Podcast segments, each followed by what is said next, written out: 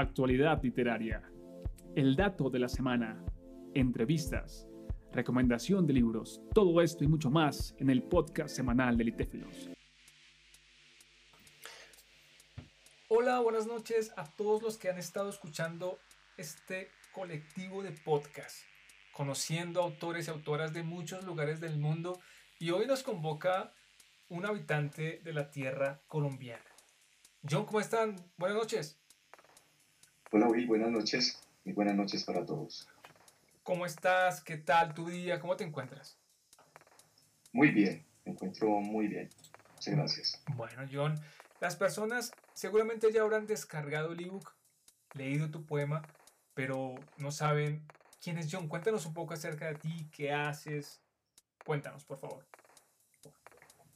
Bueno, yo vivo en el departamento del Quindío, en Colombia. Soy docente de bachillerato, eh, enseño literatura y también enseño lenguaje español. ¡Wow! Tremendo. El ciclismo como hobby. Y bueno, convivo con un gato. ¡Wow! Eso no es poca cosa, eso no es poca cosa. Genial, genial, oye, genial. Un docente de literatura, me encanta, me encanta. Respecto a la docencia, ¿fue algo que tú elegiste ya desde décimo o once en el colegio? ¿O fue algo que se dio luego? ¿O era algo ya desde la niñez? Cuéntanos un poco sobre eso. Bueno, Will, eso fue, digamos, un encuentro casual. Yo cuando terminé mis estudios de bachillerato me enlisté en la Policía Nacional como contraguerrilla. Renuncié a eso y cuando me di cuenta que uno cuando sale tan joven a enfrentarse a la realidad real, pues toma decisiones a veces abruptas, pero también puede, digamos, eh, cerrar un ciclo y empezar otro. Entonces también estudié agronomía en la Universidad del Quindío, no terminé esa carrera y cuando me sentí un poco frustrado por que no sabía qué era lo que iba a hacer conmigo, eh, decido estudiar literatura, la licenciatura, pero también inscrito para filosofía y comunicación social.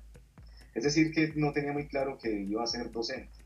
Entonces, en, una charla que tuve con un ex profesor que compartía mucha literatura con él, y muchos cafés y también en muchas charlas, eh, logró convencerme y me metió en el mundo de la docencia y descubrí en poco tiempo que realmente era algo que me apasionaba, que me llenaba y que hacía parte de mi vida, porque durante el tiempo pues que hice otras cosas también leía mucho, me encantaba leer más que todo, sentía que, que no era bueno escribiendo, entonces prefería dedicarme a, a escribir cosas que no eran ni siquiera dignas de ser publicadas para mí, eran delirios, como lo he denominado.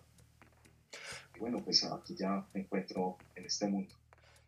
Tremendo, tremendo, porque lo que percibo dentro de lo que nos cuentas es esa búsqueda. Esa búsqueda de esto no fue, esto tampoco, no importa, porque hay una presión social de que uno supuestamente sale de colegio ya con la programación de que tiene que saber qué hacer y ya, luego, como tú dices, sale uno al mundo y no tiene ni idea si uno dice, ahora qué hago con mi vida y se supone que uno ya debería saber y entonces tú sigues buscando y conectas. Qué importante el rol. Veo a ese maestro como, no sé, un mentor de alguna forma en ese instante que te ayuda a tomar una decisión. Y puntualmente viendo este tema de mentores en la literatura, en la escritura, ¿qué escritores o escritoras consideras te han estado generando esa mentoría, esa motivación en todo este proceso? Bueno, eh, yo creo que definir un, grupo reducido de autores o, de estilos literarios con los que uno eh, está pues constantemente en contacto y que uno diga esto es lo que yo más adoro, es complejo porque pues la literatura como el cine es, es un universo dentro de este mundo y digamos que yo enfoqué mi gusto literario desde aquellos poetas malditos, eh, también desde la literatura latinoamericana y especialmente esa literatura de la generación beat, que fue como mi primer, digamos, encuentro con una literatura un poco más cruda, más de la realidad del mundo. Entonces yo empecé a leer tipos duros, leía a Burroughs, a William Burroughs, leía también literatura del realismo sucio, pero Juan Gutiérrez, leía al mismo Charles Bukowski. Luego empecé ya a estudiar de fondo sin, sin estudiar literatura como tal. Empecé a leer muchos autores eh, latinoamericanos, la generación del boom, por ejemplo.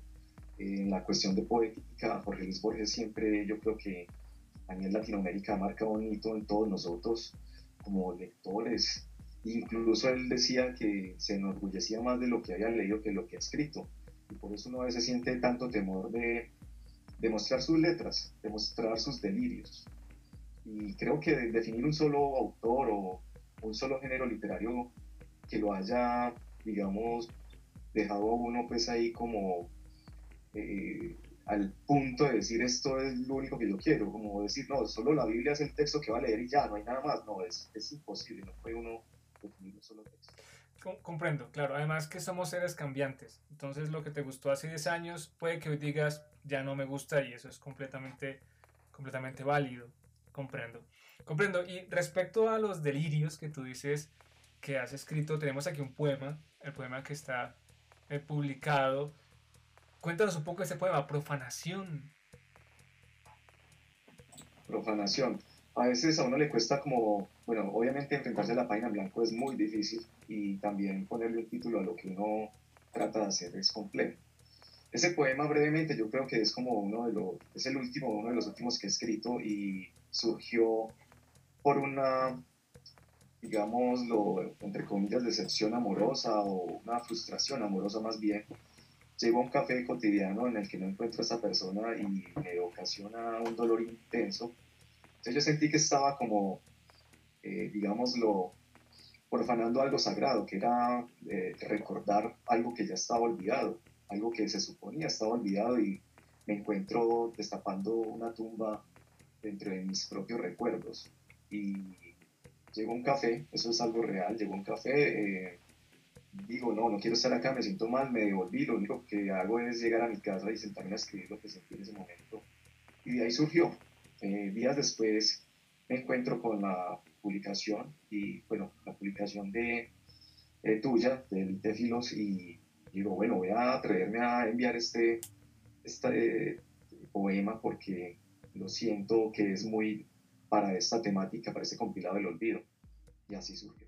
¡Wow! Pero qué historia, historia porque el poema se siente así, muy, como muy real. Si no está como en este mundo a veces tan impalpable, ¿sí? sino que habita más en un sitio aquí con nosotros, un café, te pasó a ti, le pudo haber ocurrido a Octavio, a Mariette, ¿sí? Entonces es un poema muy cercano y eso lo celebro, pues lamento que tenga que ver con una, dijiste entre comillas, decepción amorosa, pero mira, aquí surgió este material que ha quedado ya plasmado en, nuestro ebook. John, tú ves varias convocatorias, por supuesto, pero pienso más bien ahora en tu labor como docente y seguramente tú ves a jóvenes, adolescentes con ganas de escribir. Como que te dicen, mira, profe, yo quiero escribir. ¿Tú qué le recomendarías a, esas personas que los ves desde la adolescencia escribiendo, leyendo? Si ellos se acercaran a ti como tú te acercaste a ese mentor en ese momento, ¿tú qué les dirías? Les diría que no duden de, de escribir, de enfrentarse, como dije ahorita, a la página en blanco. Realmente uno a veces estos temores hacen que implosione uno interiormente y, la gente ni siquiera sepa qué, qué, es lo que uno siente, qué es lo que uno piensa de esta realidad real, del mundo en general. Y a este mundo le hace falta letras, le hace falta la poesía, a esta realidad latinoamericana, a esta realidad del mundo que estamos viviendo. Entonces yo lo que le digo a mis estudiantes es, atrévanse, escriban, sin importar que realmente sea algo que impacte. No, no queremos ser famosos en este momento, lo que queremos es rayar nuestro sentir, nuestro pensamiento. Y si lo hacemos desde nuestros adentros, desde, desde nuestro corazón, es más vital eso. Entonces, les digo que se atrevan, que se atrevan a escribir, que tarde o temprano aquello que es, estamos sintiendo y que es plasmado a través de las letras, eh, pasarán momentos, pasarán años, pasará, pase lo que pase en la vida, siempre va a ser importante que al menos quede un legado de uno, desde nuestro pensamiento y desde nuestro corazón, en la escritura, y más si es en una publicación, eh, creo que perdura más en el tiempo. Entonces, los invitaría a que escribieran sin ningún temor y, y ya en el camino se van acomodando, digamos, las letras. Tremendo, tremendo. Concuerdo contigo. Atreverse, explorar, andar el camino de las letras y sentir. Genial, genial. De verdad, John, aprecio mucho que nos hayas acompañado en este espacio cortito de podcast. Gracias por ser parte también de la comunidad de litéfilos. Y bueno, estaremos viéndonos, hablando y leyéndonos en otro momento, John. Pues muchas gracias por la invitación, muchas gracias por hacerme parte con mis delirios de este compilado que me pareció hermoso. Wow, John, gracias, gracias por tus lindas palabras. Honestamente también me ha encantado cómo ha quedado y bueno, estaremos ahí en contacto. Claro que sí, muchas gracias, un abrazo para todos.